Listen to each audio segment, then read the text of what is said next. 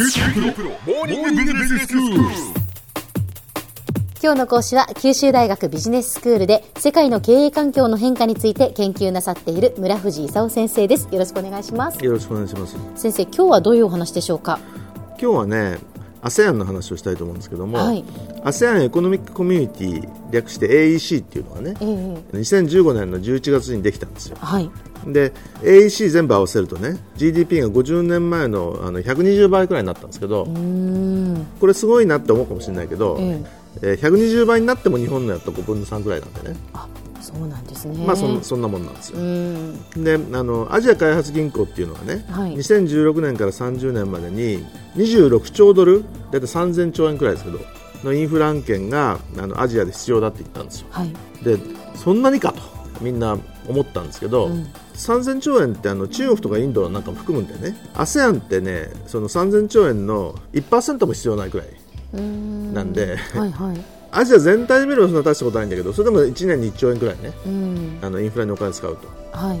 であの AEC 作った時に3つの回廊をね作ってその、物流を1つの国じゃなくてね、ASEAN いっぱい全部1個のマーケットにしようという時に道路ができててね、はい。物を流せないとちゃんと物流できないじゃん。ということであの日本が東西経済回廊と南部経済回廊を応援して中国がこの南北経済回廊ってのを応援して今大体できたところなんですよ。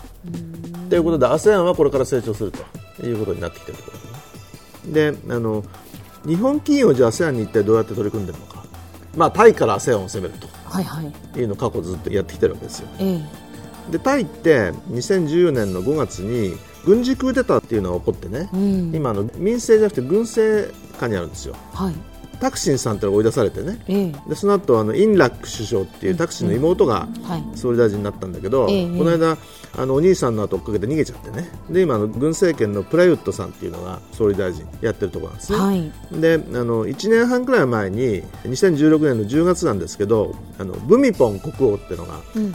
お亡くなりになっちゃってね。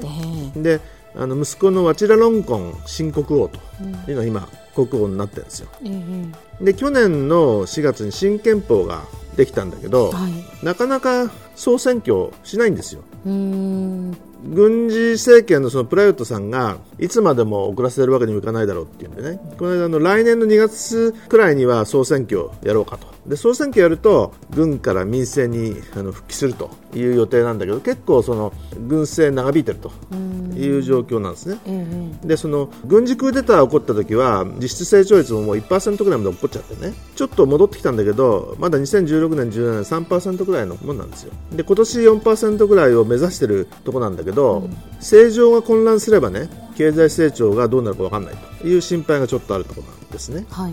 まあそれでもその ASEAN の中ではとても強い国でねうん。証券取引所なんかはシンガポールが時価総額で80兆とか90兆ぐらいで1番なんですけど2番はタイとインドネシアが争ってるぐらい大体 60, 60兆円くらいでね。うん。でまあそれなりの国で。で、うん。あのタイ的に言うとバンコクからマレーシアのクアラルンプールくらいまでね新幹線行きたいなと。いうのもあるんだけどマレーシア的に言うとバンコクって1500キロも先なんでね。とりあえずクアラルンプールとシンガポールは350キロくらいなんでそれ作ってる最中なんで、ん。ちょっと余裕ないと。今言ってる最中なんですよ。はいであのじゃあ他の国どうなんだというと、あのフィリピンとかインドネシアがここのところ成長してるところなんですよ。はい。であのフィリピンはドゥテルテ大統領と覚えてます、はい薬物犯を射殺するっていうんでね。あのオバマさんがいかがなものかって言ってね。でオバマさんとなんか喧嘩したりしたのを、えあのトランプ大統領好きみたいなこと言ってね。今そのアメリカとの関係をその修復中と、であの経済も結構好調でね2017年が6.9%成長くらい。ええ。ただインフラがね結構ひどくて空港からのマニラがねなんかまだ発展途上国って感じの汚い道だったりね地下鉄もあのあんまり良くななかったりするのをちょっと整備している最中という状況ですね。はい。でインドネシアはね2014年の10月からジョコ大統領っていうのになってて経済結構順調。2017年5%今年も5.3%ぐらいの成長の見込みという感じなんですね。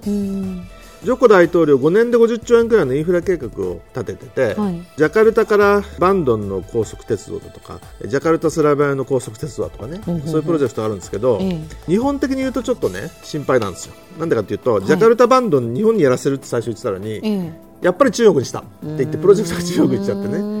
であのジャカルタ・スラバヤはあのジャカルタバンドより全然長いんですけどこれも日本にやらせるって言ったのがね最近やっぱり国際入札しようみたいな話が出てきてねちょっとジョコ大統領って信じていいのみたいなね話が出てきてると思うんですよ。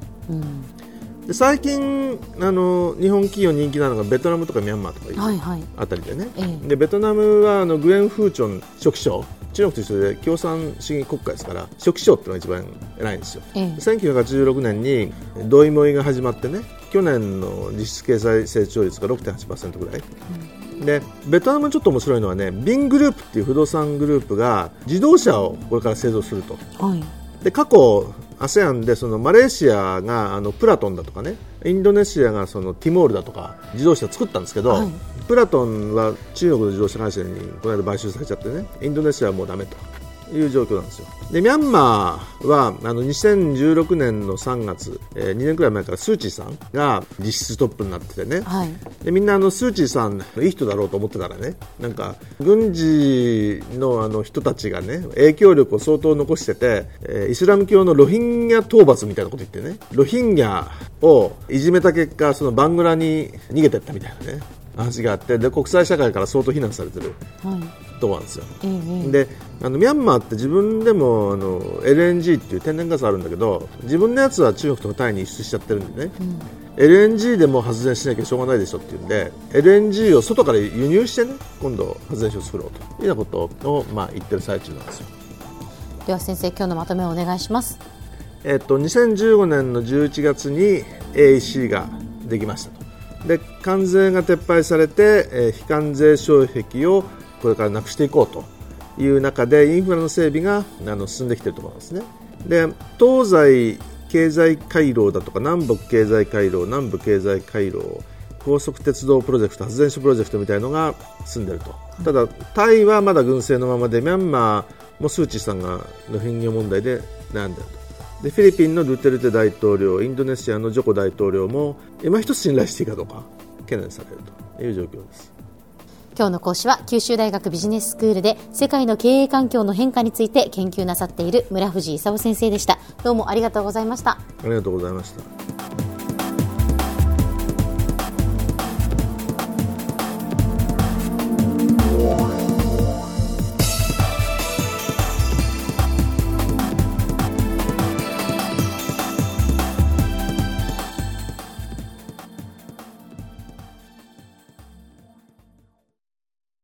QT プロは通信ネットワーク、セキュリティ、クラウドなど QT ネットがお届けする ICT サービスです。九州中に展開した光ファイバー網を基盤に一番身近なビジネスパートナーとして九州の企業自治体の皆様をサポートします。詳しくは QT プロで検索を。